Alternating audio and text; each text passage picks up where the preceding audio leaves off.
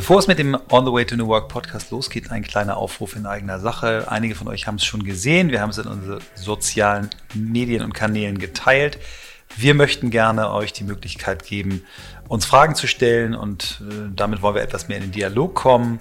Fragen, die euch in eurem täglichen Arbeiten beschäftigen, ähm, die in irgendeiner Form äh, im New Work Kontext stehen, egal ob es euch persönlich betrifft, euren Zugang zur Arbeit, eure Fragen, die ihr habt, die ihr euch stellt oder ob es operative Themen sind äh, in eurem Job, in eurem Unternehmen. Wir sind offen für alles. Wenn wir mal eine Frage nicht beantworten können, werden wir vielleicht auch mal Experten dazu genau. holen oder wir werden sagen, wir haben eigentlich auch keine Ahnung, aber stell dir mal die und die Frage oder guck mal da und da. Wir haben nicht den Anspruch, alles zu wissen, sondern wir haben nur den Anspruch, euch vielleicht eine Tür zu öffnen, durch die ihr dann durchgehen könnt, ähm, euch eine Anregung zu geben. Und das wollen wir mal probieren. Genau, und das kann, wie gesagt, Digitalisierung auch betreffen oder Leadership im Kontext New Work. Und wir werden auch auf unsere Ressourcen bei mir im Team zurückgreifen, bei Blackboard. Das heißt, wir werden total offen teilen, auch wenn es eben internes Wissen ist, weil wir sagen, wir machen es auf YouTube sowieso häufig und das kam gut an. Und jetzt haben wir gedacht, es ist ein gelerntes Podcast-Format. Insofern bekommt ihr jetzt einmal die Woche oder vielleicht alle zwei Wochen die Antworten auf eure Fragen. Frag on the way to new work. Und die Domain ist frag. und dann unsere Kurzdomain otwtnw.de. Frag on the way to new work abgekürzt. Warum ist es diesmal de und nicht .com? Die ist de. Okay. Die kurze ist de, die lange ist .com. Bei der langen .com und de. Okay. Let's did it. Yes. Gut.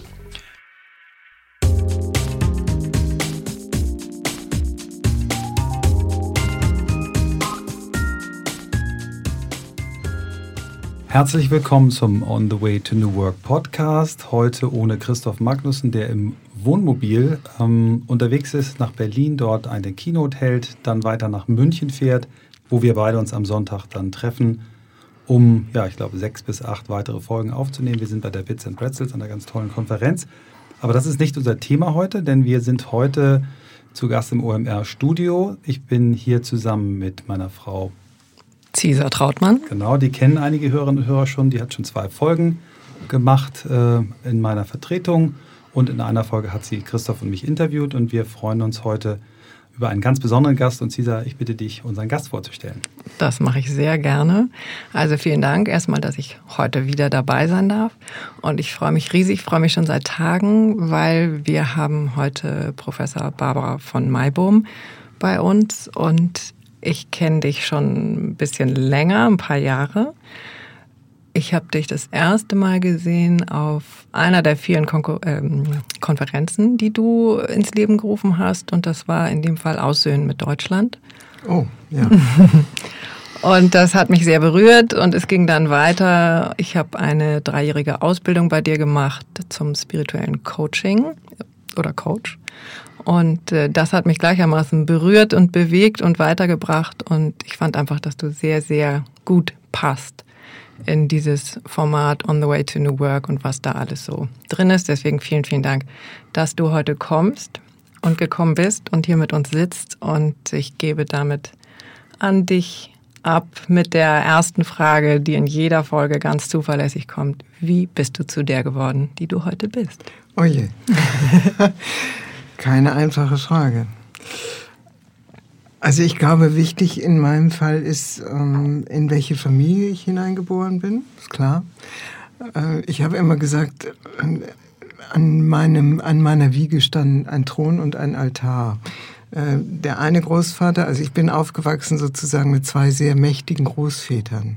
Die Eltern waren ja gerade aus dem Krieg äh, Kriegsgeneration.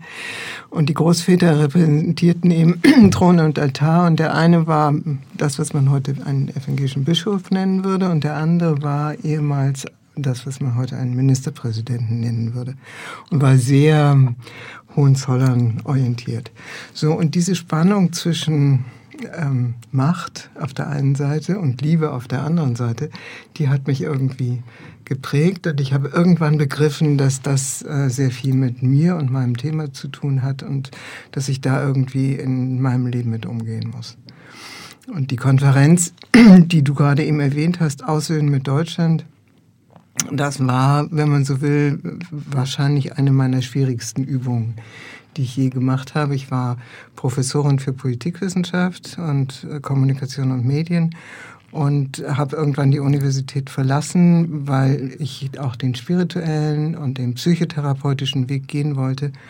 Und dann habe ich irgendwann gemerkt, ich muss diese beiden Enden wieder miteinander verbinden. Und das war diese Konferenz. Und das war eine echte Herausforderung. Das glaube ich. Bevor wir vielleicht auf die auch eingehen, denn ich finde das Thema wichtig und äh, es hat uns beide auch in vielen Gesprächen äh, beschäftigt. Und Cesar, du hast auch, ja, weil ich ja aus einer äh, Soldatenfamilie komme mit zwei Großvätern, äh, die beide im Krieg waren und äh, du mir oft gesagt hast, Michael, ich glaube, du verdrängst das Thema so ein bisschen oder idealisierst es oder mein einer Großvater war über zwölf Jahre in Kriegsgefangenschaft ähm, und meine Mutter ist quasi die ersten äh, Jahre ohne Vater groß geworden. Aber da kommen wir dann später drauf.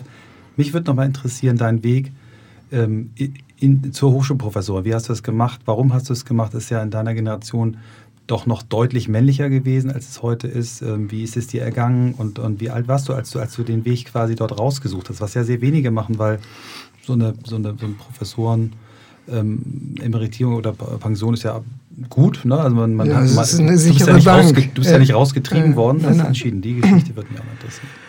Ja, also ähm, ich bin Jahrgang 47. Das heißt, ich bin sozusagen eine späte 68erin. Und äh, habe damals meinen Ex-Mann kennengelernt, der ein strammer äh, Sozi war. Und ich kam ja nun aus einem sehr behüteten aristokratischen Elternhaus. Und ähm, mich hat es total fasziniert, anders zu denken und einen neuen Blick auf mich zu äh, werfen und auch durch die Begegnung mit ihm wieder anzuschließen an diesen religiösen, frommen Anteil, den ich ja nun auch irgendwie mitgekriegt hatte. Und ähm, in der Beziehung mit ihm habe ich meinen Geist geschult, kräftig geschult und ähm, war eine unglaublich fleißige äh, Forscherin. Mit dem Ergebnis, dass ich dann auch richtig Erfolg hatte. Also ich wurde Heisenberg-Stipendiatin, was so eine sehr, sehr hohe Auszeichnung ist, und kriegte dann die Professur. Aber gleichzeitig in dem Moment, wo ich in diese Institution, Universität reinkam, hatte ich das Gefühl, das ist mir zu eng.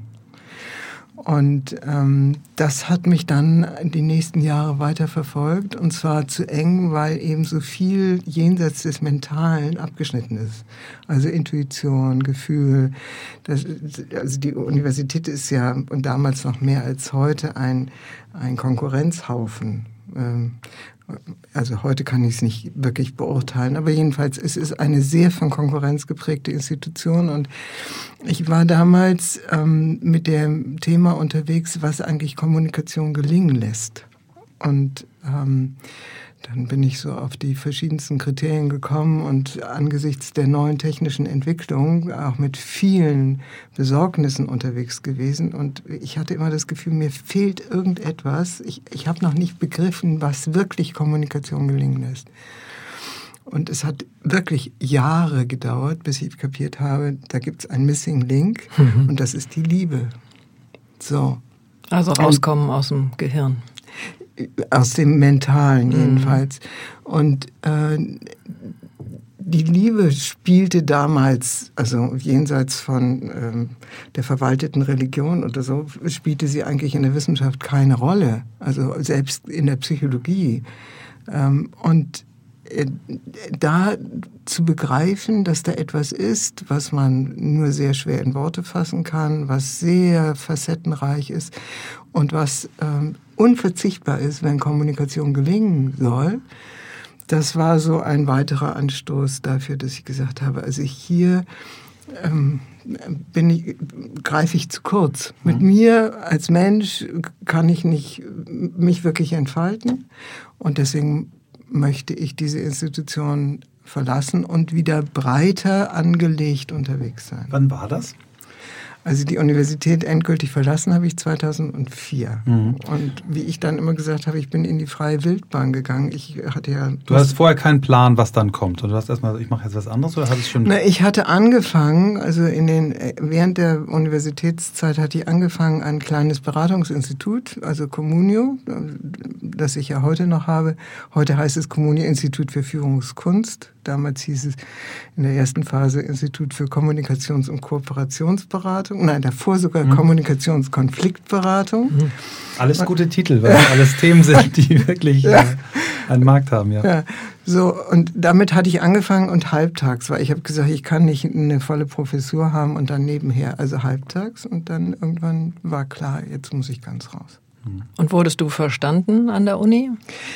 Also es gab zwei Arten von Reaktionen. Die einen sagten, oh, das würde ich auch gerne machen. Wahnsinnig. Also die, so diese Sehnsucht eigentlich aus diesem, aus diesem Rad rauszugehen. Und die anderen haben gesagt, verstehe ich eigentlich nicht. Ja. Und, und einige haben gesagt, eigentlich Leute wie du müssen in der Universität bleiben, mhm. so, damit die Universität sich verändert. Das hat mir dann auch ein schlechtes Gewissen gemacht, aber irgendwie war der, der Drang stärker das Wort Liebe im Zusammenhang mit Führung ähm, und auch im Zusammenhang mit Psychologie ist, wie du ja gerade beschrieben hast, neu. Also ich habe mich ja jetzt auch ein bisschen mit Organisationspsychologie beschäftigt und dann eigentlich festgestellt, dass Psychologie in den letzten Jahrhunderten oder im letzten Jahrhundert im Wesentlichen ja eine Wissenschaft war, die sich mit Krankheiten auseinandergesetzt hat und eigentlich erst so, so zumindest habe ich das gelesen, ab den 80er, 90er Jahren die Kraft, die in diesen Themen steckt, äh, Menschen einfach stärker durch Psychologie zu machen, die keine Krankheit haben, sondern die vielleicht ganz normal sind, vielleicht mal ein bisschen traurig, mal ein bisschen fröhlich. Aber ist das, spielt das eine Rolle auch in deiner Arbeit, dass du sagst, Liebe ist ein Turbo um als Mensch zu wachsen, um sich zu verbinden? Ähm, wie, wie würdest du dieses beschreiben? Also, Liebe hat ja wahnsinnig viele Facetten, Facetten ja. aber äh, sagen wir so, meine Überzeugung ist, wir sind in der Essenz Liebe, jeder von uns. So, es, es gibt so etwas, eine Essenz in uns, die einfach da ist, also selbst in den dunkelsten Gestalten. Und die Frage ist, wie weit wir den Mut haben, dazu, dazu Ja zu sagen und dieses dann auch auszudrücken. Und das ist natürlich in einer Gesellschaft, äh, die das nicht honoriert oder die dafür keinen wirklichen Sensus hat, ist das sehr schwierig. Ähm, ich erinnere mich daran, wie ich eine, eine äh, internationale Konferenz hatte mit, der, äh, mit den USA, wo ich von deutscher Seite gefragt wurde, also äh, Online-Konferenz, wo ich gefragt wurde, ob ich teilnehmen könnte. Und habe ich gesagt, ich kann nur teilnehmen, wenn ich über Liebe reden darf. Und das, ich hatte eine so unbeschreibliche Angst. Also das war wie ein Coming Out, dass man im wissenschaftlichen Diskurs ähm, über Liebe redet. Und heute ist es anders. Also wir sind 20 Jahre weiter und äh, ich, ich finde, es gibt einen großartigen Aufbruch in Richtung auf mehr als nur das Mentale, also mehr als nur das Denken. Insofern arbeiten wir alle an diesem Prozess mit allen Irrungen und Wirrungen, die da mit einhergehen. Aber Liebe ist die Kraft, die uns hilft, uns zu entfalten, ganz ohne Frage, also unsere Potenziale zu entfalten. Und wenn wir zum Beispiel in der Arbeit, das ist ja euer Thema hier, wenn ihr in der Arbeit, wenn man in der Arbeit erfolgreich sein will, sollte man sie lieben. Das es gibt diese wunderbare Formulierung, Work is Love in Action.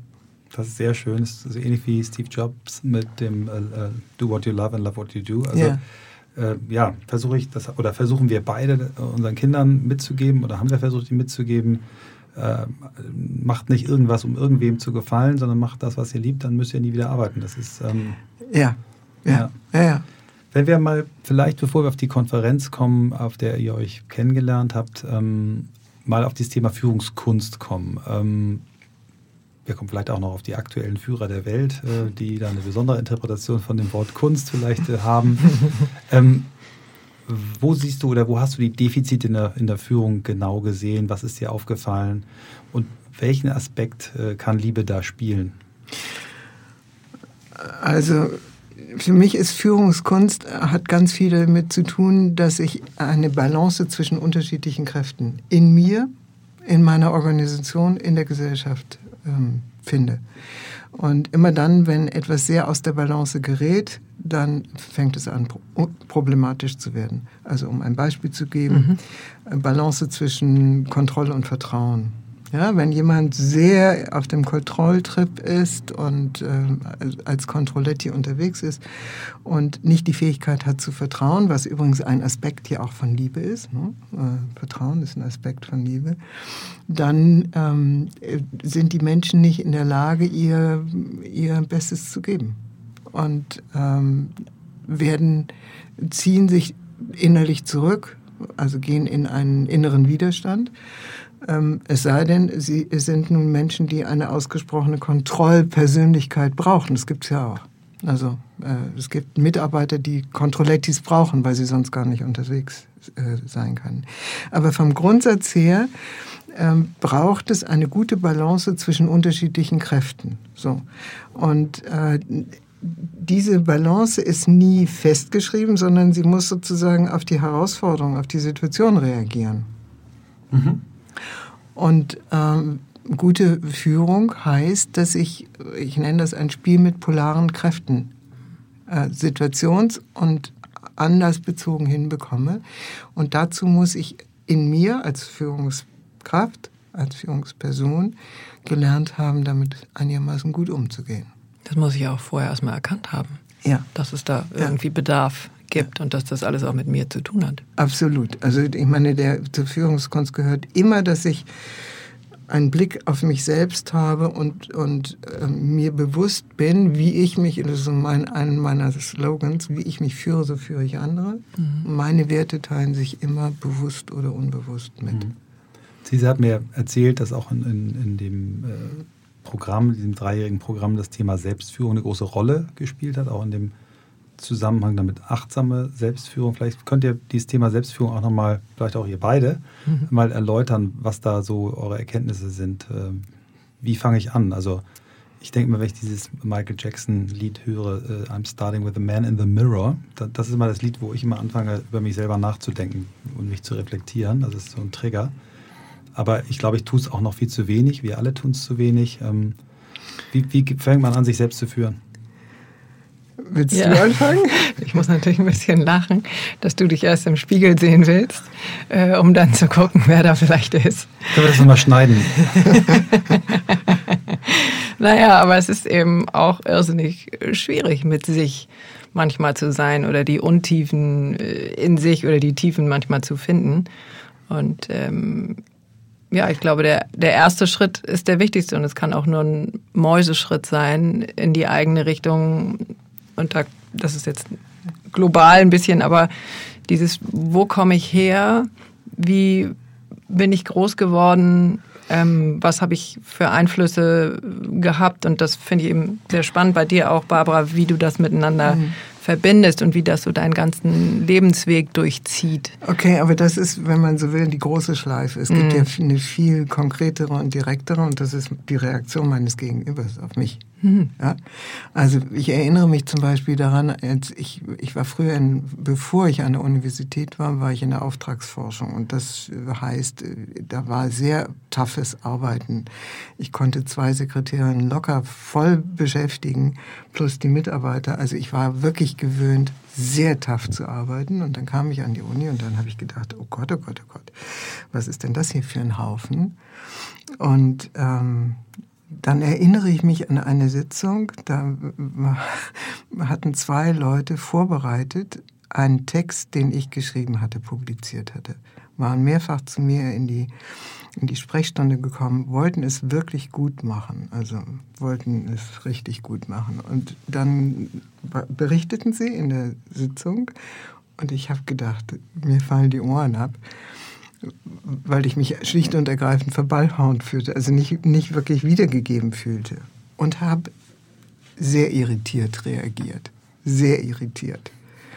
Und dann streckte eine, eine Studentin die Hand, die mir schon vorher aufgefallen war, weil sie sehr ungewöhnliche Fragen äh, stellte. Und die sagte, warum sind Sie so wütend?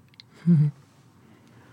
Und ich, also wieder nochmal geplatzt und dann sagte sie nochmal, warum sind Sie so wütend?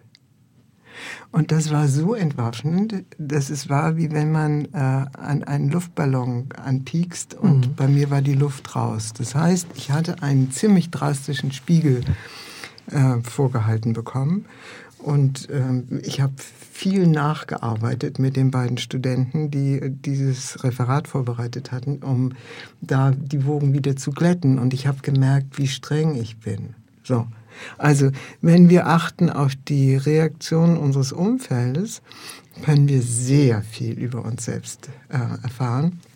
Und es gibt ja diese berühmte Sache, wenn man mit dem Zeigefinger auf jemand anders zeigt, können alle, die jetzt gerade zuhören, mal machen, zeigen immer drei Finger auf, man, also auf einen selbst. Und in den Selbsterfahrungsgruppen lernt man dann, ne, dass man, wenn man den anderen kritisiert und sagt, du bist der Böse und du hast alles verursacht und du und alleine du, mhm. äh, dass das ganz viel mit einem selbst zu tun hat. Heute weiß man ja auch, gewaltfreie Kommunikation vermeidet Du-Botschaften.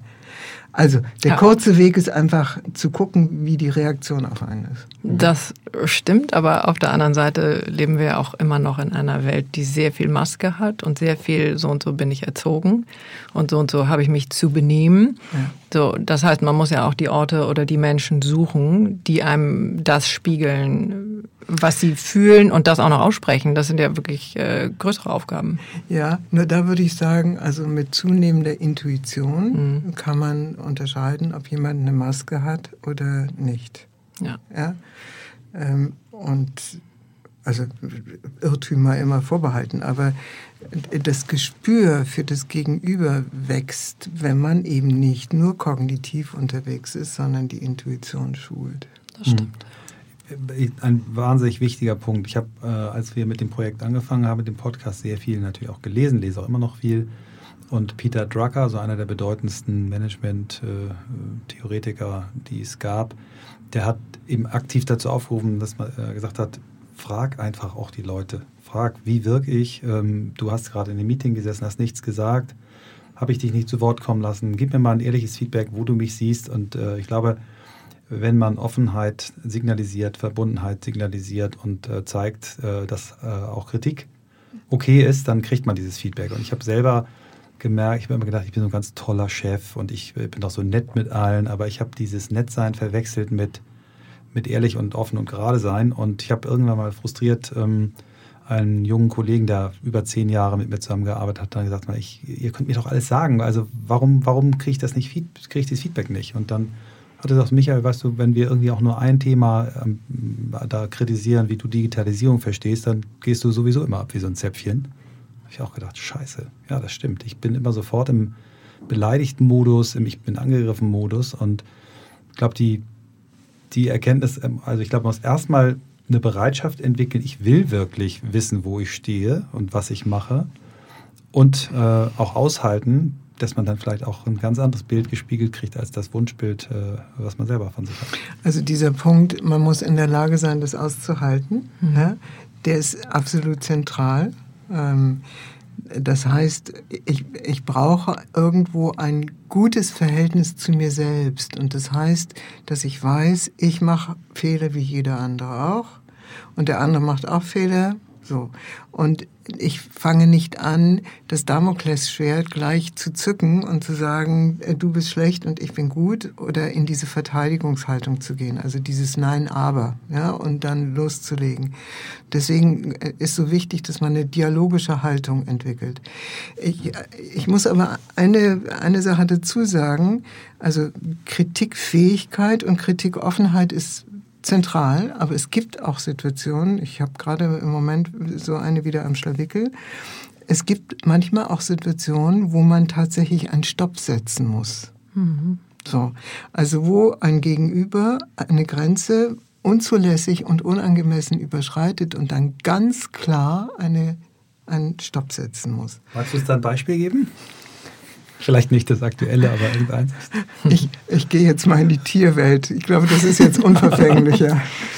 Also, ich habe, also das aktuelle menschliche Beispiel bringe ich jetzt nicht. Aber ich habe auch ein aktuelles Beispiel aus der Tierwelt. Ich habe einen äh, Tierschutzhund übernommen oder wollte ihn übernehmen, äh, der eine schwierige Bindungsgeschichte hinter sich hat. Und ähm, diesem Hund zu begegnen, verlangte von mir sowohl die Fähigkeit, ihm ganz klare Grenzen zu setzen, etwas, was man als Eltern bei Kindern ja auch mhm. machen muss, wie aber auch ihm ganz viel Liebe zu geben. Mhm. So. Nun habe ich nicht unbedingt eine äh, Hundeführungserfahrung. Ich habe zwar mal einen Hund gehabt, aber ähm, da bin ich nicht wirklich fit drin. Und was ich festgestellt habe, ist, dass ich ihm die Liebe geben kann, aber bei den Grenzen, wenn er anfängt, aggressiv zu werden, ich in, mit Angst reagiere oder in der Gefahr bin, mit Angst zu reagieren. Und da habe ich sehr lange gekämpft, weil ich natürlich an der Stelle sehr deutlich mitgekriegt habe, wie mein Verhältnis von Klarheit und, und äh, Führung auf der einen Seite und Liebe vermitteln auf der anderen Seite nicht in dem Wechselspiel aktiv war, dass der Hund sich so sicher fühlte, dass er voll und ganz vertrauen konnte. Mhm. Schönes Beispiel. So, ja. Mit anderen Worten, ich musste ihn wieder abgeben habe gemerkt, an dieser Stelle muss ich weiter lernen. Also, und bei Menschen ist es nicht anders. Genau, das war mir jetzt auch wichtig, indem man muss eben sehr viel Geduld haben. Ja. Also, das war ein tolles Beispiel, dass es nur mit Geduld geht und da kann einem keiner vorher sagen, das ist übrigens in drei Tagen gelöst oder in drei Wochen steht ihr da und da. Bei einem Tierschutzhund ja. sowieso nicht ja. und bei Menschen auch nicht. Ja. Und Geduld ist natürlich wieder eine Frage von Liebesfähigkeit, mhm. aber nicht Liebesfähigkeit, um sich sozusagen äh, schutzlos ja. zu machen. Mhm. Und das wäre bei dem Hund äh, mhm. die Gefahr gewesen, sich schutzlos zu machen, sondern mit einem guten Selbstvertrauen, Selbstschutz. Mhm. Ähm, trotzdem in der Liebe zu bleiben. Genau. Und das ist, ich meine, da kann man äh, hingehen, wohin man will, in den zwischenmenschlichen Beziehungen, mhm. Eltern, Kinder, Lehrer, äh, Lehrer, Schüler, Paare untereinander, Chef, äh, Mitarbeiter, Nationen, ja, also Verhältnis von Nationen, also weites Feld. Mhm. Weites Feld, genau. Ich habe auch äh, unseren Söhnen rechtzeitig gesagt, dass sie, äh, dass ich sie dann in Anführungszeichen rauswerfe, wenn sie fertig sind mit der Schule. Mhm. Und dann richten sie immer auf, oh Mama, du bist so gemein und so weiter. Und dann sagte ich immer, nee, ich mache das dann aus Liebe. Ja. Weil ich weiß, dass ihr dann so weit seid. Ja. Und deswegen seid und ihr dann. Wir wollen es aber nicht verschweigen, dass du trotzdem Rotz und Wasser geheult hast. Naja, das gehört auch dazu. Genau. Das ist ja auch die Liebe. Genau. Also so habe ich auch Rotz und Wasser geheult, als ich mich jetzt von diesem Hund, den ich sehr geliebt habe hm. oder sehr liebe, äh, trennen musste. Hm. Und hier kommt die ganz kurze Werbeunterbrechung, bevor es gleich mit dem On the Way to New Work Podcast weitergeht. Es geht diesmal um Fintechs, Insurtechs, Robo-Advisor, Kryptowährungen. Die gesamte Finanzbranche ist im Umbruch und die wichtigsten Köpfe der neuen Finanzwelt sind jetzt regelmäßig im Finance Forward Podcast zu Gast. Und dahinter steckt, also hinter Finance Forward steckt die Medienmarke von OMR, kennt ihr schon, die Kollegen, die auch unseren Podcast machen, zusammen mit den Kollegen vom Wirtschaftsmagazin Kapital in Berlin. Insofern hört gerne mal rein, was der Finance Forward Podcast zu bieten hat und wir freuen uns auf euer Feedback, beziehungsweise, wenn ich sage wir, das Team von OMR, mit dem wir auch zusammenarbeiten, die Jungs, mit denen wir regelmäßig schreiben und sprechen. Insofern hört mal rein, Finance Forward überall, wo es Podcasts gibt. Ich bin jetzt nicht der äh, Experte für Spiritualität. Äh, Cesar wird gleich mit Lachen zusammenbrechen, aber ähm, für mich ist das Wort Liebe zentraler Bestandteil von Spiritualität. Ähm, dennoch glaube ich, dass es, wir haben also eine sehr, sehr aufgeweckte Zuhörerschaft, die sehr viel sich mit diesen Themen beschäftigen. Aber ich glaube, es gibt sicherlich einige, die den Begriff Spiritualität für sich noch nicht so geklärt entdeckt äh, haben. Für einige wirkt das vielleicht auch abschreckend. Ähm, erklärt uns doch nochmal, was genau ihr unter Spiritualität versteht. Ja, das ist natürlich eine schwierige Frage. So wie Liebe sehr facettenreich ist, ist Spiritualität sehr facettenreich, je nachdem, wo man in seiner Bewusstseinsentwicklung und in seiner emotionalen Entwicklung ist. Es gibt eine, eine wunderbare Kurzformulierung, ich glaube, sie stammt von Byron Katie, die sagt, man muss nicht spirituell sein, man muss nur ehrlich sein. Hm. Und ehrlich sein ist schon ziemlich schwierig. So, ehrlich mit sich, ehrlich mit dem, was dem Leben Sinn gibt, ehrlich mit dem, wie ich arbeite, ehrlich mit meinen Beziehungspartnern. Also das ist schon eine riesengroße Aufgabe. Und Ehrlichkeit heißt bis zu einem gewissen Grade, dass ich mich von diesen ganzen Illusionen über mich selbst und über andere befreie. So, also zum Beispiel die Illusion, ich bin die große Liebende. weit gefehlt. Oder die Illusion, ich bin, ähm, äh, ich weiß, wo es lang geht. Das wäre mehr die Allmachtsfantasie. Ähm, ja. Oder ich äh, bin derjenige, der äh, das Recht hat, immer das letzte Wort zu haben und so weiter und so weiter. Oder ich darf die anderen kritisieren oder ich darf die anderen ausbeuten oder was auch immer. Also äh, diese ganzen Schattenaspekte zu erkennen in sich und äh, mal kräftig zu putzen. So, und äh, das ist eine der wichtigen Voraussetzungen. Und, und, und das zu tun in dem Wissen, dass der Schatten nie weg ist. Also wir sind nicht vollkommen. Wir sind auf der höchsten Ebene, in der Essenz vollkommen, sagen, sagt die spirituellen Traditionen. Aber wir sind als Menschen nicht vollkommen. So in unserem Tun, in unserem Denken, in unserem Fühlen. Und das zu erkennen und da in ein Stück Bescheidenheit und Demut und, und Augenhöhe mit anderen zu kommen, das ist schon ein ordentliches Paket, wenn man damit unterwegs sein will. Mhm für viele Menschen ist ja, die sich mit Spiritualität beschäftigen, Spiritualität ähm, tritt an Stelle von dem, was früher Religion war. Ich würde aber sagen, es ist auch eine Schnittmenge. Wie, wie ist das bei dir? Wie, wie grenzt du das ab? Ja, also ich, ich sage, Religionen sind Wege zu Gott. Also Gott ist eine Metapher. Ne? Mhm. Gott ist ein, in allen Kulturen hat es unterschiedliche Namen. Aber also Religionen sind unterschiedliche Wege zu Gott. Das heißt, ähm, sie grenzen sich gegeneinander ab. So.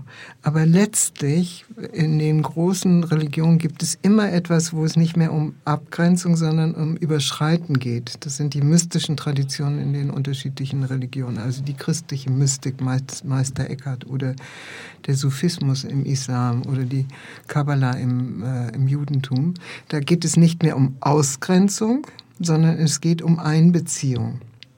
So, und so wie man Religion wahrscheinlich braucht, um einzuüben in so äh, Moral und, äh, und Tugend, äh, so braucht man letztlich, und das heute mehr noch als je, den Weg zur Spiritualität, weil inzwischen begegnen sich ja alle Religionen überall und wir müssen lernen, miteinander auszukommen und uns nicht wechselseitig die Köpfe einzuschlagen. Gab es da zu dem Thema Spiritualität auch Raum in der Familie, aus der du gekommen bist? Du hast ja von diesen relativ großen Gegensätzen berichtet. Oder ist das was, was du wirklich für dich also meine Mutter hatte, äh, wie sie immer sagte, so eine Art frommen Kinder, äh, Kinderglauben. Mhm. Also irgendetwas, was sie nicht in Frage stellte. Sie wurde eine sehr wichtige Frau im kirchlichen Raum. Also sie wurde Präsidentin der Konferenz kirchlicher Werke und Verbände, erste Frau, also war, war eine große Frau in einem kirchlichen Raum, aber hatte so eine Art fromm, frommes nicht in Frage stellen mhm. äh, von Glauben.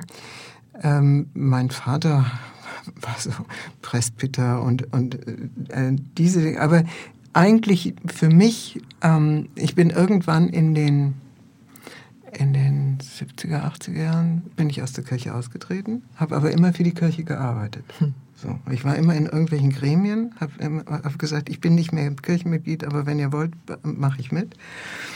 Ähm, und dann irgendwann ähm, gab es eine Erfahrung, wo ich gesagt habe, es ist so ein bisschen wieder wie in die Steckdose äh, äh gesteckt werden. Also ich, ich habe die, die Worte meiner Kindheit wiedergefunden, wie Gnade, Hoffnung, Liebe, und, und Glaube und so und habe mich auf die Suche begeben. Und das hat dazu geführt, dass ich dann wirklich einen völlig eigenständigen Weg gegangen bin. Ich bin ähm, seit 1992 jedes Jahr in Indien gewesen und habe eigentlich über diesen anderen kulturellen Kontext mein, mein, mein Aufgehobensein wiedergefunden. Mhm. Und, und, dann war es sehr schwierig, dieses zurückzubringen nach ja. Deutschland. Das ist übrigens ein Teil des Themas der Konferenz. Kann ich mhm. Genau, wir können da jetzt gleich ja. drauf schwenken. Ja, ja. lass uns ruhig zur Konferenz kommen. Äh, auf Indien kommen wir dann später nochmal ja. zurück. Schieß mal los. Ja, also die Erfahrung, die ich immer, wenn ich zurückkam von Indien, äh, in Deutschland gemacht habe, war, dass bei uns Spiritualität ein Tabu ist. Ja. So, und in der indischen Kultur, also vor 20 Jahren noch, vor 30 Jahren mehr als heute, äh, weil da gibt es ja eine galoppierende Verwestlichung. Ähm, in der indischen Kultur ist Spiritualität Teil des Alltags. Absolut Teil des Alltags. Nicht? Also der Rikscha-Fahrer hat vorne sein Götterbild drin hängen und und schmückt es morgens mit einer kleinen Girlande. Und äh, es gehört sozusagen dazu und auf dem Land natürlich noch viel mehr als jetzt in den, in den Städten, wo die Mittelschicht sich so stark entwickelt. Meditation so, spielt eine große Rolle. Ne? Meditation spielt eine Rolle. Jeder Haushalt hat seinen kleinen Puja-Platz, also seinen kleinen Andachtsplatz, das, was man in, bei uns noch in Bayern zum Teil mhm. hat. Ähm, also ich kam immer wieder zurück. Ich habe immer gesagt, es ist schwierig, nach Indien zu fahren, aber zurückkommen ist viel, viel schwieriger. Ich kam zurück und stellte fest, das, was ich dort erlebte und was sozusagen akzeptiert war, einfach akzeptiert war als Teil des Lebens, war bei uns tabu. Hm. Und das hat mich ähm, bedrückt. Ich habe dann versucht, sozusagen anschlussfähig zu werden. Das ist ja hm. immer, wie, wie werde ich anschlussfähig? Ähm, also ist zu übersetzen. Ähm, so. Und äh, irgendwann hat es mir dann gedämmert, dass das mit der deutschen Geschichte zu tun hat, dass ah. Spiritualität bei uns in Deutschland so tabuisiert ist. Mhm. Und das hat mich dazu gebracht, ähm, mich, ich habe ja mal Geschichte studiert, also mich nochmal mit dem Nationalsozialismus auseinanderzusetzen und zu begreifen, dass der Nationalsozialismus das spirituelle Momentum in einem Ausmaße missbraucht hat, wie es schlimmer gar nicht sein kann.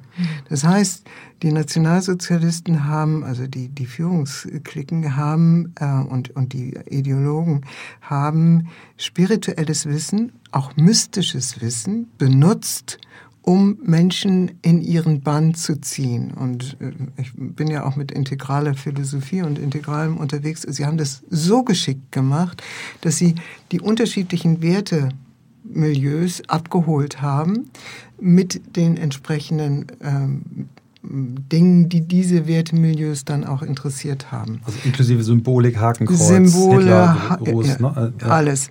Lichtdome, Lichtfeiern, äh, äh, Verbrüderung, ähm, für das, äh, die, die äh, Tugenden, die ja dann später als Sekundärtugenden bezeichnet worden sind, Pflicht, äh, Gehorsam, Leistung, Wille, Durchhalten und, und, und, die ja zum Teil im, in KZs, also oben als, äh, als Begriffe auf Dächern aufgeschrieben waren oder mhm.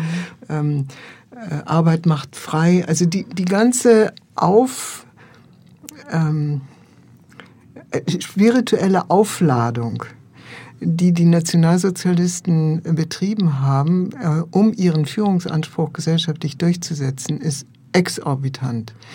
Ähm, und das am allerstärksten dann bei dem, sozusagen bei der SS, also bei dem Orden, der dieses am stärksten verkörpern sollte. Da findet man die Verwendung von, von, äh, Christ, von, von religiöser Symbolik sehr ausgeprägt. So.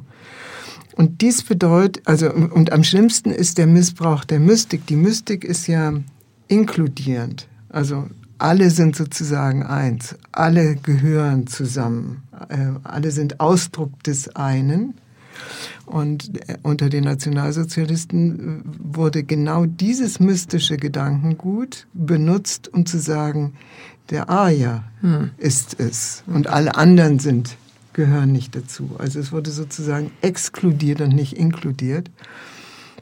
Und dieser Missbrauch ist einfach äh, ungeheuerlich und äh, meine, meine große Frage war dann sozusagen, wie gehen Menschen damit um, wenn ihre tiefsten Sehnsüchte nach Zugehörigkeit, nach Potenzialentfaltung, nach sinnstiftendem Tun auf ein solches mörderisches Projekt gelenkt werden. Dass sich dann 1945, die, die es bis dahin immer noch nicht wussten und noch nicht wissen konnten oder nicht wissen wollten, ähm, so evident äh, gewesen ist, dass man die Augen nicht mehr davor verschließen konnte. Und für meine, meine These ist, dass das zu einer ganz starken Abspaltung des Spirituellen geführt hat, weil das Spirituelle so missbraucht worden wow. ist. Hm, das habe ich so noch nie gehört, aber das klingt sehr, ja. sehr schlüssig. Ja. Mhm. Und ähm, es, es gibt verschiedene Wege, mit diesem, mit diesem Trauma des Nationalsozialismus umzugehen. Die einen gehen voll in den Materialismus und die Wiederaufbaugeneration musste ja mhm. äh, entsprechend ackern und arbeiten. Die anderen gehen voll in den Kopf, also vermeiden von Fühlen. Die dritten leugnen. Äh, die vierten ähm, und das gehört eben auch dazu, gehen in einen äh, ja, New, New Age, Himmels-Ich, mhm. also heben sozusagen ab, nicht mehr verantwortlich gegenüber der Gesellschaft. Ja, und hinzuschauen ist schwierig. Und ähm, die Konferenz Aussehen mit Deutschland, das war so der Versuch. Mhm. Also die hat den Untertitel Verantwortung, Heilung, Transformation. Also Verantwortung übernehmen heilen, also die Wunden in dem Bewusstsein durch diesen, durch diesen Schatten durchzugehen. Also Heilung heißt immer durch den Schatten durchgehen, das mhm. akzeptieren. Und dann Transformation, verantwortlich dem Leben dienen. Das war die Trias. Ja. Und wie gesagt, das war eine große Herausforderung. Und ich habe dann ein Buch dazu geschrieben. Mhm, da kommen wir gleich noch zu. Mhm. Erzähl du mal, wie bist du darauf gekommen? Warum hattest du das Bedürfnis, dahin zu gehen? Ja, ich mache die Sachen ja sehr intuitiv und äh, lese mir das häufig auch gar nicht bis zum Ende durch, ähm, sondern las das, weil mir das jemand geschickt hatte und dachte, wow, ist genau mein Thema und sofort irgendwie alles gebucht und hatte nicht einen Hauch einer Idee, was mich wirklich dann erwartet. Und das hat mich aber wirklich auch sehr, sehr berührt. Also vor allen Dingen ähm, diese Szene, ich habe den Namen jetzt vergessen, von der Frau, die Therapeutin, glaube ich, heute ist, und deren Vater zu der Opfer, ah, ja. Ja. Ähm, ja. also auf der Opferseite sozusagen war und die traf dann auf einen, ähm, der in dem Fall aus der Täterriege war und äh, die nahmen sich in den Arm. Also das klingt jetzt irgendwie so ein bisschen schleimig, aber das war wirklich äh, so gut vorbereitet und äh, das tat mir irrsinnig gut und ich komme eben aus einer Familie, wo das alles nie erwähnt wurde. Ja. Also es wurde ja. nie über den Krieg gesprochen. Also ich habe alles, also auch was ich jetzt von dir gelernt habe oder in diesen drei Jahren mitgenommen habe, ähm, war mir wirklich sehr, sehr viel, sehr neu. Ich habe mich irrsinnig geschämt an vielen Stellen. Nachher auch, als wir dann in Berlin waren und diese Ost-West-Thematik, ähm, die ist ja auch eines deiner großen Themen. Hm. Ähm, ich dem so näher gekommen bin, war wirklich dauernd mein Hauptgefühl. Ich schäme mich einfach irrsinnig. Da muss ich nichts entschuldigen. Ja. Es war, wie es war. Aber so wie ich groß geworden bin, waren das alles keine Themen, als wäre es nicht da gewesen. Ja, ja. Ich meine, Schweigen ist auch eine der äh, Reaktionen und äh, Schweigen ist natürlich ein Versuch, das unter den Deckel zu halten, was eben mhm. bedrohlich ist. Ähm, auf der Konferenz war ähm, eine Frau, deren Großvater der Hauptangeklagte des Auschwitz-Prozesses war, mhm. also Mulka. Und äh, das ist für mich eine, eine Frau, die in einer geradezu beispielhaften Weise die Fähigkeit gehabt hat, durch, den, durch diesen dunklen mhm. äh, Tunnel durchzugehen und äh, auf einer Lichtseite wieder rauszukommen.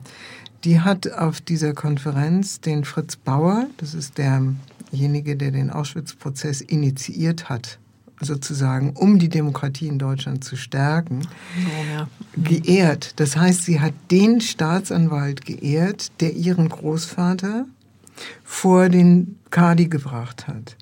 Und sie hat gleichzeitig, und das ist eine zutiefst spirituelle Aufgabe, sie hat gleichzeitig es fertiggebracht, ihren Großvater als Mensch zu lieben. Ja. Ja.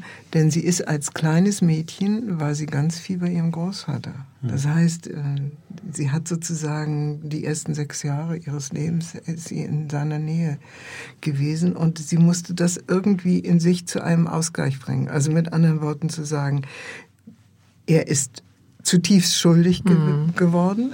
Ich war, war stellvertretender Lagerkommandant von Auschwitz für äh, einige Monate. Also nicht die ganze Zeit, aber äh, immerhin. Ähm, und gleichzeitig zu sagen, und als Mensch verweigere ich dir nicht meine Liebe. Das passt ja sehr gut zu dem, was du am Anfang mhm. unseres Gesprächs gesagt hast, dass in der Essenz, äh, selbst beim dunkelsten Charakter irgendwo Liebe ist. Und das ja. zeigt ja das Beispiel, dass der wahrscheinlich ein toller Großvater ja. war in diesen Jahren, was so durchaus sein kann. Ähm, es gibt da ja unglaubliche Geschichten. Wir haben einen ehemaligen Kollege von mir, hat eine Frau, Jennifer Tege, die, äh, glaube ich, einen nigerianischen Vater hatte, adoptiert wurde und dann irgendwann festgestellt hat, dass ihr ähm, Großvater, Adoptivgroßvater Amon Goeth war, der Massenmörder, der in Schindlers Liste beschrieben wird. Und sie war in Israel und ist, glaube ich, dort damit konfrontiert worden. Und da gibt es ja unglaublich viele Geschichten, ähm, wie quasi dieses, ähm, das war ja nicht zu Ende mit den Prozessen, sondern es hat ja Familien, da gibt es ja auch Menschen, die noch Hitler heißen, glaube ich. Also es ist ja der Generationen beeinflusst. Und das, glaube ich, spielt auch eine große Rolle bei dir. Wie nennst du es immer, Trans transzendent, äh, transzelluläres Wissen oder transgeneratives Wissen. Ja, also es gibt sowas wie eine transgenerative äh, Weitergabe von Traumata. Genau. Ne? Und mhm. also wir, wir tragen in uns nicht nur unsere eigene Geschichte und unsere eigenen Erfahrungen, sondern natürlich die unserer Eltern, Großeltern und so weiter. Und ähm, sich dessen bewusst zu machen, ist, äh, wenn man mit Menschen therapeutisch arbeitet oder im Coaching arbeitet, eine wichtige, wichtige Hilfe und es nicht abzuspalten und es auch nicht zu verdammen. Ja? Ähm, und äh, im Endeffekt ist immer Versöhnung der richtige Weg. Nur Versöhnung darf nicht zu früh kommen. Es gibt ein berühmtes Beispiel von, ähm, ähm, ich glaube, Kochchor heißt sie. Also ich muss jetzt, das ist eine von den Überlebenden der Zwillinge von, aus Auschwitz. Also mhm. äh, Dr. Mengele war der Arzt, der äh, die Zwillingsversuche in Auschwitz gemacht hat. Und ähm, ein Zwillingspärchen, da hat eine Frau überlebt, eine Jüdin. Und sie hat äh, ihr Leben lang natürlich unter den Erfahrungen gelitten und ähm, war voller Hass auf mhm. die Deutschen und alles, was da passiert ist. Und irgendwann hat sie gesagt, es gibt nur eine Möglichkeit, ähm, äh, diesen Mängel, die Macht äh, über mich zu nehmen, indem ich ihm verzeihe. Hm. Und ist diesen Weg dann nicht nur im stillen Kämmerchen gegangen, sondern hat es auch öffentlich gemacht und ist natürlich heftigst angefeindet worden. Ne? angefeindet worden. Aber sie ist damit innerlich frei geworden. Mhm. Nur wenn man das zu früh macht, also wenn man nicht sozusagen durch den, durch den Schatten, Schmerz. durch den, Schmerz durchgeht, dann, durch. dann mhm. wird es unecht. Ja. Mhm. Ähm, diese, sag mir nochmal diese drei Schritte. Also verstehen, du hast vorhin, mhm. was war der zweite nochmal? Verstehen, zwischen Verstehen und Vergeben war. Ähm, ach so, wir haben die Konferenz ja, genau. genannt Verantwortung, Heilung, Transformation. Ah, ja, so. Mhm. ja? Und Transformation heißt für mich, dass ich aus der Erfahrung und aus dem, äh, aus dem ähm, Annehmen dieses Schmerzes lerne, verantwortlich in der Gegenwart weiterzugehen. Und in dem Buch, das ich dann dazu geschrieben habe, das Buch heißt ähm, Deutschland Chance mit ja, dem Schatten versöhnen. Genau. Deutschland Chance mit dem Schatten versöhnen. Das kommt selbstverständlich auf unsere Buchtippliste. Wirklich tolles Buch. Ja, da habe ich dann ähm, äh, insgesamt, glaube ich, neun unterschiedliche Personen porträtiert, die aus meiner Sicht das beispielhaft machen. Hm. Magst ja? du ein, zwei, drei Beispiele nennen? Ähm, ich nehme mal ein Beispiel, ja. eine Frau, die leider verstorben ist, ähm, Margaret Kennedy. Die hat, ähm, das ist die große Frau der, der Alternativwährung und der Regionalwährung. Die hat äh, irgendwann begriffen, dass unser Finanzsystem, so wie es jetzt funktioniert, ähm, äh, äußerst schädlich ist und dass es dringend notwendig ist, dass man ein Komplementär- oder ein Alternativwährungssysteme einführt und hat sich dafür wirklich also hochkarätig eingesetzt. Ein anderes Beispiel äh, aus dem spirituellen Raum, ähm, das ist der Thomas Hübel. Thomas Hübel ist ein spiritueller Lehrer, der eine sehr weite Audience äh, heute hat, also in, äh, in, auch in den USA, der intensive Traumaarbeit macht. Der sagt also, wenn das Bewusstsein sich weiterentwickeln soll, dann brauchen wir eine, ein, ein, äh, eine Möglichkeit, mit traumatischen Erfahrungen angemessen umzugehen. Und dieses macht er äh, nicht nur äh, Israel-Deutschland, sondern er ist auch mit einer Jüdin verheiratet, sondern er macht es äh, auch jetzt gerade in diesem Jahr, und da wo ich dann auch war, mit Ost-West-Thematik. Mhm. Also Ostdeutschland, Westdeutschland. Mhm. Das wären zwei Beispiele. Sehr schön, ja. Vielleicht kommen wir nochmal zu, zu dem Coaching-Programm, den drei Jahren, die CISA gemacht hat, die ich so äh, vom Spielfeldrand beobachtet habe. Einmal hattet, äh, hattet ihr mir angeboten, mich einzuwechseln aufs Spielfeld, ähm, was ich dann durch Verpflichtung ähm, mir leider selber genommen habe. Ähm, dort in diesem Programm spielt ja dieses Thema Versöhnung auch eine Rolle. Ähm, und ihr hattet ja eigentlich eine Israel-Reise geplant, die dann aus bestimmten Gründen nach Berlin verlegt wurde. Ähm, vielleicht erzählt ihr noch ein bisschen davon, was das in, in der Ausbildung für eine Rolle gespielt hat, ähm, was da so die Inhalte waren. Also die, diese Ausbildung steht, ähm, arbeitet natürlich mit, mit ein paar zentralen ähm, Konzepten und eines davon ist das sogenannte LaSalle-Institutsmodell. Das unterscheidet zwischen ähm, der Mikro-, der Meso- und der Makroebene. Also die Mikroebene, das wäre das, was wir hier gerade haben. Ja? Auf der Beziehungsebene, die Mesoebene wäre organisatorisch, die Makroebene geht bis hinein in die, unseren Platz im Kosmos. So. Ähm, und man lernt zu erkennen, dass diese drei Ebenen zusammengehören. Ja, also was wir hier tun, hat Auswirkungen nicht nur hier in unserem kleinen Kreis, sondern natürlich, das ist wie ein Stein, der ins Wasser fällt und der Kreise zieht. Ähm, das Zweite ist, dass man dass dieses Modell davon ausgeht, dass es drei unterschiedliche also mindestens drei unterschiedliche Intelligenzen gibt, die mentale, die emotionale und die spirituelle. Und auch damit sollte man so umgehen können, dass man sie alle drei jeweils nutzt. Also nicht nur logisch, sondern wir haben hier auch einen Beziehungsraum. Also wir drei, mhm. wie wir hier sitzen, haben einen Beziehungsraum und wir kreieren sogar einen ähm, Hörer. Ja, also ähm, so. Und äh, das Spirituelle natürlich, aus welchem Geist sind wir hier eigentlich unterwegs? Also, so, wes Geistes Kind sind wir? Und das Dritte ist, dass es drei Ebenen des Handelns gibt. Äh, nein, ähm, Moment, was habe ich jetzt gesagt? Ich, die drei Intelligenzen, die mhm. drei Ebenen des Handelns. Mhm. Und das, äh, das Dritte ist, wir, jeder von uns ist einzigartig. Das wissen wir vom Blut und vom Daumen. Jeder von uns ist einzigartig, jeder von uns ist verschieden. Und aber aus der spirituellen Sicht, wir sind eben auch alle Ausdruck des einen. So. Mit diesen unterschiedlichen Elementen gehen wir um und, und das erste Jahr steht unter der Mikroebene und das zweite Jahr unter der Mesoebene und das dritte Jahr unter der Makroebene. Und dann haben wir gesagt, okay, wir gehen nach Jerusalem, weil dort kriegt man mit, wie diese drei Ebenen so ineinander wirken, dass also dass die, die Gespräche am Esstisch weltpolitische Bedeutung haben. Das haben wir viele Male gemacht. In diesem einen Fall haben wir es äh, abgesagt. Ähm, Gründe brauchen wir jetzt hier nicht zu benennen. Aber äh, was man lernen kann, und wir haben es dann in Berlin gemacht und wir werden es auch in Zukunft bei dem nächsten Jahrgang in Berlin machen, hm. also den Anfang des dritten Jahres, weil diese, diese Dimension ähm, auch dort sehr deutlich geworden ist. Ich hm. nehme an, du stimmst zu. Da stimme ich zu. Ja. Mhm.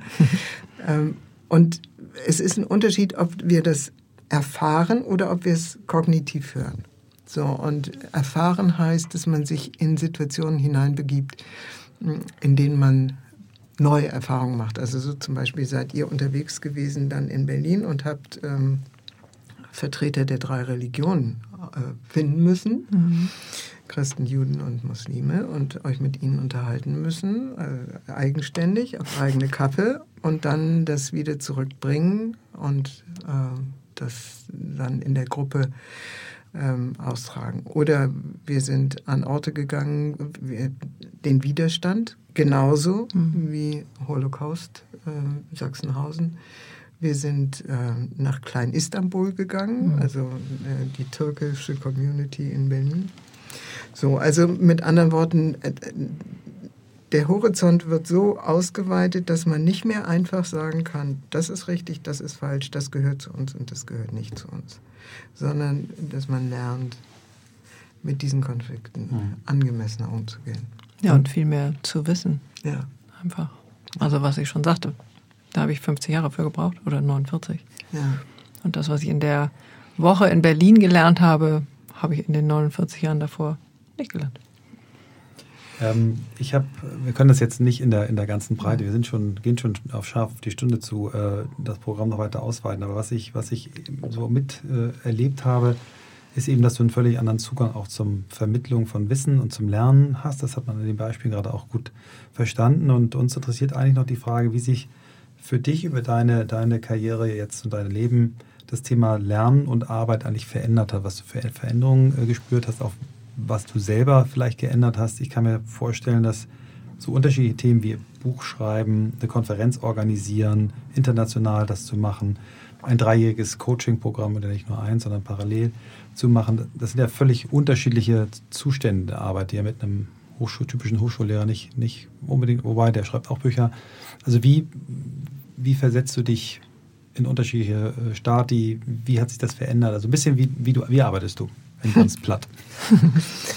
Also dieses ähm, Work is Love in Action finde ich ist schon ein richtig, Super, ein haben, richtig genau. guter, äh, richtig gutes Motto und mehr als nur ein Motto. Ähm, ich arbeite gerne. Ähm, ich, äh, ich tummel mich gerne in unterschiedlichen Kontexten. Äh, ich erprobe mich gerne. Ich Darf ich auch noch eine Sache ja. dazu nennen, weil ich das auch wirklich so spannend finde, äh, diese Großgruppenaufstellung. Ah ja. Oh ja. Da kannst also, du auch noch mal zwei Sätze zu sagen, weil das ist wirklich special. Das sind jetzt drei Fragen in einer. Wir versuchen es miteinander abzuarbeiten. Barbara kann das. Ähm, ja, also wenn eine Herausforderung kommt, mhm. wenn ich das Gefühl habe, da ruft mich etwas wirklich, dann folge ich dem. Ähm, nun bin ich ja nicht mehr die Jüngste und von daher, also habe ich auch sukzessive Dinge reduziert.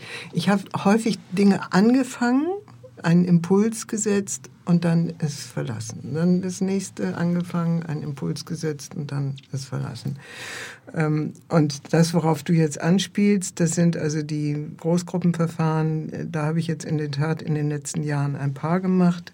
Das war für mich schon ein äh, sehr großer Schritt. Also ich habe zweimal in Ungarn eine äh, europäische integrale Konferenz mit gehostet, also als Co-Host und ein Großgruppenverfahren mitgeleitet, ähm, wobei der Hauptleiter ist äh, jemand anders gewesen, das ist also Ben Seganti, äh, wo mehrere hundert Leute kollektive Themen als Großgruppe ähm, durchgespielt haben. Und äh, klar, da gab es einen kleinen engeren Kreis, der in diesem Großgruppenverfahren, aber dann irgendwann wurde es geöffnet und äh, dann waren dann so 200, 300 Leute im Feld.